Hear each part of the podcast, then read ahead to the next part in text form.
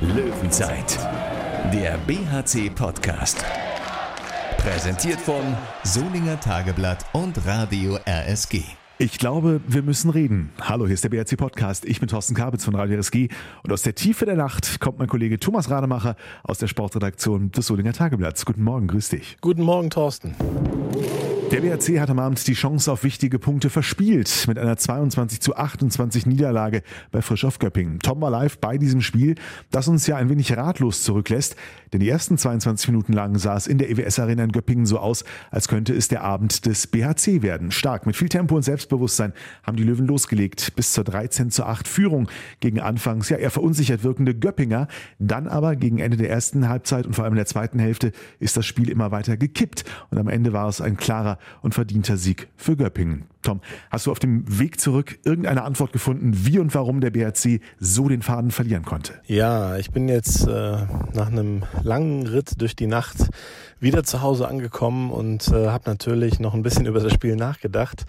Und ja, das war einfach überhaupt kein guter Auftritt. Also wenn man jetzt die ersten zehn Minuten ausklammert, wo der BRC 8 zu 2 geführt hat, das war natürlich äh, genial und da sieht man ja auch, dass sie es im Prinzip drauf haben. Da waren zwei super Tore von Lukas Stutzke dabei, aus dem Rückraum beispielsweise. Da kam der BRC ins Tempospiel. Genau das, was man sich wünscht, ist da ja passiert in den ersten Minuten. Und dann gab es noch eine weitere gute Phase zur 13 zu 8 Führung, aber dann äh, ja, gab es halt so ein paar Fehler, auch ein paar Fehlversuche. Ich glaube, das ging mit einem 7 Meter los, der nicht im Tor landete. Da hat der Jeffrey Bumauer noch was vergeben und ja, irgendwie, da kam dann eine Unsicherheit rein in das Spiel und das hat der BRC die ganze Zeit nicht mehr abgelegt und äh, es entwickelte sich dann äh, ja eine wirklich schlechte Vorstellung in der zweiten Halbzeit, also mit ganz wenigen Minuten Ausnahme. Sebastian Hinze hat es dann nochmal mit ein paar Umstellungen probiert, aber der ganz große Schalter war da nicht dabei, ne? Ja, da fehlt ja auch ja jegliches Aufbäumen irgendwie, dass man noch den Eindruck hatte, ja, okay, die können noch mal zurückkommen. Das waren dann mal drei Tore, 1916 meine ich, vielleicht dann auch mal 1917. Da ist man ja eigentlich wieder dran, aber man hat überhaupt nicht das Gefühl gehabt, dass die noch mal zurückkommen. Da fehlten mir auch komplett die Emotionen. Göpping hatte natürlich dann die Emotionen, auch die Halle im Rücken. Und der Bergische HC, der wirkte auch bei vielen Aktionen leider zunehmend ziemlich hilflos, fand ich. Das sah äh, überhaupt nicht gut aus. Und damit meine ich äh, dann auch wirklich, ja, die, die erfahrenen Spieler. Da habe ich jetzt nicht das Gefühl gehabt, dass sie dann wirklich alle mitreißen. Äh, also schön, Alexander Weck kam dann noch. Ähm, das hat mich gefreut. Er hat auch zwei äh, super Tore gemacht. Der erste Halbzeit Lukas Stutzke gut gespielt. Das funktioniert, aber ähm, ja, da kam irgendwie dann zu wenig von den Routiniers. Da, hatte man nicht den Eindruck, dass da irgendwie dann das Feuer da ist, so ein Spiel noch irgendwie mit aller Gewalt ähm, umzureißen. Und sicherlich hat Göppingen gut gespielt, aber da fehlte eben auch so dieses, dieses letzte Aufbäumen und das finde ich dann schon ähm, besorgniserregend, ja. Das kann man so sagen. Rudelfunk. Mich hat das ehrlich gesagt schon am Montag ein bisschen skeptisch gemacht, als wir Christian Nippes in der letzten Löwenzeit zum Studiotalk hier hatten. Da war es um den Ausblick auf Göppingen ging, doch viel Verunsicherung rauszuhören. Geprägt natürlich durch die Negativerfahrung der letzten Wochen. Bloß aufpassen, dass es nicht wieder passiert. Und dann ist es doch passiert. Ob Christian Nippes jetzt eine Erklärung dafür hat, Thomas Rademacher hat nach dem Spiel mit ihm gesprochen. Ja, bei mir der Kapitän Christian Nippes nach der 22 zu 28 Niederlage in Göppingen. Ihr habt 8 zu 2 geführt, sah eigentlich ja, super aus, müsst ihr auch ein gutes Gefühl gehabt haben, sah auch von außen gut aus. Wie kann es sein, dass ihr 50 Spielminuten später so völlig aus dem Konzept seid? Das ist eine, eine gute Frage und ich glaube, die werden wir uns in den nächsten Tagen äh, selber sehr kritisch stellen müssen.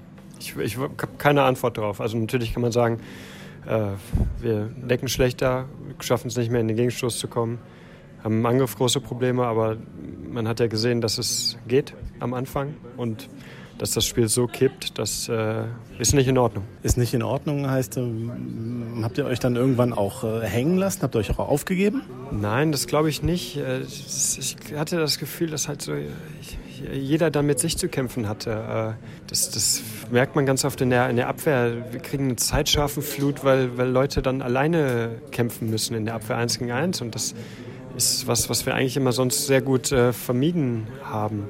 ähm, dass wir da eng zusammenstehen im Abwehrverbund. Und das sind immer so Indikatoren, dass äh, eine Unsicherheit dann auf einmal da ist. Und äh, die müssen wir irgendwie identifizieren und dann schnell rauskriegen. Fehlte schon ähm, zur Halbzeit irgendwie die Überzeugung, dass ihr das Ding dann gewinnen könnt, weil ihr da ja, 8-2 geführt habt, dann nur noch 13-13. Im Prinzip war das Spiel offen, aber psychologischer Vorteil war ja dann bei Göpping. Ja, natürlich ähm, ging es in der ersten Halbzeit schon los äh, nach, der, nach der Führung. Ich glaube, dass von der, von der Grundidee in der ersten Halbzeit auch am Ende das noch, noch okay wäre. Sie stellen ihren Angriff um, damit haben wir Probleme und wir verschießen drei, vier gute Chancen und dadurch kommt halt von 13-8 ein 13-13. Das ist aber, das passiert halt in dem Spiel. Das ist, äh, der Gegner ändert was, man muss darauf reagieren. Die Frage, die wir uns halt stellen müssen, ist, warum bringt uns das so aus dem Konzept? Ähm, dass wir dann halt auch äh, nach einem paar ausgeglichenen Minuten in der zweiten Halbzeit dann so abreißen lassen müssen. Und äh, das betrifft dann alle Mannschaftsteile und äh, vor allem auch dann so die, die, die Körpersprache, das Selbstverständnis. das müssen wir uns wiederholen. Müsst ihr denn jetzt wirklich in irgendeiner Form drüber nachdenken, warum es so ist? Oder fehlt einfach ein Erfolgserlebnis? Gibt es jetzt eine, eine Aufgabe, sag ich mal, vom Trainer, dass jeder mal sich überlegt, was, was da fehlt? Oder muss das jeder für sich einfach verarbeiten und weitermachen? Oder was ist jetzt gerade die nächste Aufgabe? Ich glaube, nach so einem Spiel denkt jeder äh, mal eine Stunde darüber nach, wie es für einen persönlich lief. Ähm, man, man, kann ja heute nicht sagen, dass wir vom Kopf nicht da waren oder keinen Siegeswillen hatten. Wir kommen äh, hervorragend in die Partie rein, besser als wir uns das eigentlich vorstellen können. Die Frage ist ja, warum kippt es? Ja, das ist in der ersten Halbzeit am Ende. Da kann man Ansätze finden. In der zweiten Halbzeit steht 16-16 äh, und sie gehen auf 19-16 weg. Und was passiert? Wir haben drei Angriffe mit guten Chancen und werfen, glaube ich, dreimal gegen das Holz. Das passiert, aber wir kommen danach nicht mehr in unser Selbstverständnis, in unsere Stabilität rein. Und äh, ja, dann ist das mit Sicherheit einfach ein, ein Kopfthema. Es ist nicht die Müdigkeit. Wir können alle Positionen wechseln momentan. Und äh, ich glaube, dass äh, vielleicht einfach dieser Lauf, in dem wir sind, ähm, dann natürlich an uns nagt. Wir, nehmen uns, äh, wir sind uns ja der Situation bewusst, dass wir gerade äh, in den letzten zehn Spielen äh, nicht die Ergebnisse holen. Ähm, wir sagen dann nach Spielen oft, wir analysieren die, die Leistung und nicht nur das Ergebnis, aber das ist zum Beispiel dann heute eine ganz andere Analyse, als es gegen ein Spiel wie Flensburg ist. Und das ist auch angebracht. Und so selbstkritisch äh, sind wir und müssen wir auch sein. Löwenzeit. Steckt der BRC in der Kopfkrise? Der nüchterne Blick auf die Zahlen kann jedenfalls Anlass zur Sorge geben. Acht Niederlagen in den letzten neun Spielen. Durch die Klatsche in Göppingen haben die Löwen jetzt 17 zu 27 Punkte und rutschen in der Tabelle auf Platz 13 ab. Fünf Punkte, fünf Plätze nur noch bis zum ersten Abstiegsplatz. Und die schweren unangenehmen Gegner, die kommen ja jetzt erst mit Hannover, Melsungen, Berlin. Tom, können, müssen wir wirklich von einer Krise reden? Und wenn ja, wie kommt der BRC da wieder raus? Man muss natürlich dazu sagen, dass diese Fehler, die passieren in so einem Handballspiel, sind ein Stück weit normal. Aber jetzt in letzter Zeit, ähm, gegen Flensburg war das nicht der Fall, äh, weil man es auch ein Stück weit einfach nicht hatte. Aber in anderen Spielen war es so, dass diese Fehler einfach stärker reinreißen und man hat den Eindruck, da, da ist gar kein Vertrauen mehr in die eigene Stärke da. Und das irritiert mich, weil das müsste doch eigentlich, äh, die müsste doch eigentlich da sein. Es, es gab nicht viele katastrophale Leistungen in diesem Jahr oder dass man, dass man ernsthaft jetzt in Selbstzweifel geraten müsste. Abgesehen davon, dass man einfach eine schlechte Serie hat. Ne? Das ist eine Ergebniskrise. Und wenn man so auftritt wie gestern, dann ist es nicht nur eine Ergebniskrise, ähm, wenn sich das fortsetzt, ist das eine Krise. Und dann muss man sich Sorgen äh, wirklich nochmal um den Klassenerhalt machen, äh, was ich nicht für möglich gehalten hätte. Es sind natürlich immer noch fünf Punkte, aber wenn man weiter so spielt und äh, nicht die nötigen Punkte holt, dann werden diese 17 Punkte, die man jetzt hat, äh, auch nicht reichen. Ich glaube, dass Ludwigshafen schon die Chance hat, äh, diese 17 Punkte auch äh, zu erreichen und äh, sogar mehr. Ähm, deswegen, so langsam muss man da schon drüber sprechen. Und äh, das nächste Spiel gegen Hannover wird natürlich äh, spannend.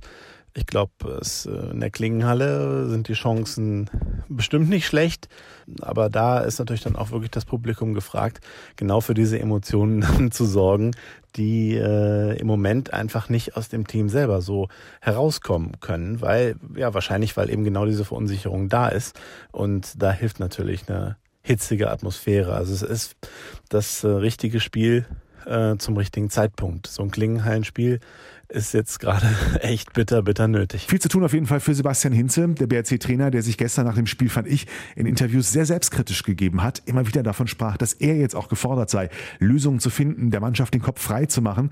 Ob's gelingt, wir sehen es nächste Woche Sonntag, 16 Uhr in der Solinger Klingenhalle beim Heimspiel gegen die TSV Hannover Burgdorf. Bis dahin, danke fürs Reinklicken, gerne weiterempfehlen. Schönes Wochenende und wir hören uns. Löwenzeit, der BHC-Podcast. Präsentiert von Solinger Tageblatt und Radio RSG.